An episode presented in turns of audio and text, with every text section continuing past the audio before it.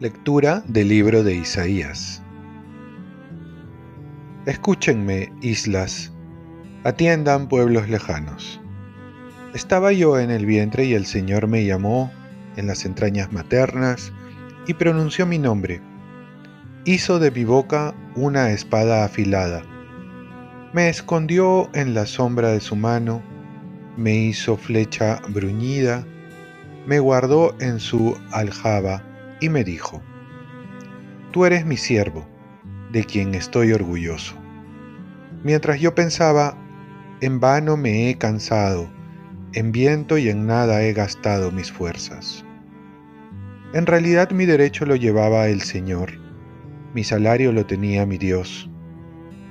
Y ahora habla el Señor, que desde el vientre me formó siervo suyo, para que le trajese a Jacob para que le reuniese a Israel, tanto me honró el Señor, y mi Dios fue mi fuerza. Es poco que seas mi siervo y restablezcas las tribus de Jacob y conviertas a los supervivientes de Israel. Te hago luz de las naciones, para que mi salvación alcance hasta el confín de las tierras. Palabra de Dios. Salmo responsorial. Te doy gracias porque me has escogido portentosamente. Señor, tú me sondeas y me conoces. Me conoces cuando me siento o me levanto. De lejos penetras mis pensamientos. Distingues mi camino y mi descanso. Todas mis sendas te son familiares. Te doy gracias porque me has escogido portentosamente. Tú has creado mis entrañas, me has tejido en el seno materno. Te doy gracias, porque me has escogido portentosamente, porque son admirables tus obras. Conocías hasta el fondo de mi alma. Te doy gracias, porque me has escogido portentosamente no desconocías mis huesos cuando en lo oculto me iba formando y entretejiendo en lo profundo de la tierra. Te doy gracias porque me has escogido portentosamente. Lectura del Santo Evangelio según San Lucas. A Isabel se le cumplió el tiempo del parto y dio a luz un hijo. Se enteraron sus vecinos y parientes de que el Señor le había hecho una gran misericordia y la felicitaban. A los ocho días fueron a circuncidar al niño y lo llamaban Zacarías, como a su padre. La madre intervino diciendo, No, se va a llamar Juan le replicaron, Ninguno de tus parientes se llama así.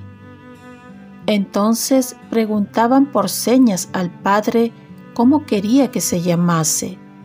Él pidió una tablilla y escribió, Juan es su nombre.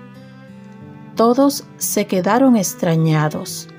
Inmediatamente se le soltó la boca y la lengua y empezó a hablar bendiciendo a Dios.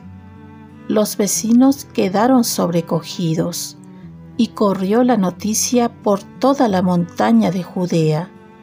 Y todos los que lo oían reflexionaban diciendo, ¿qué va a ser de este niño? Porque la mano del Señor estaba con él. El niño iba creciendo y su carácter se afianzaba. Vivió en el desierto hasta que se presentó a Israel. Palabra del Señor.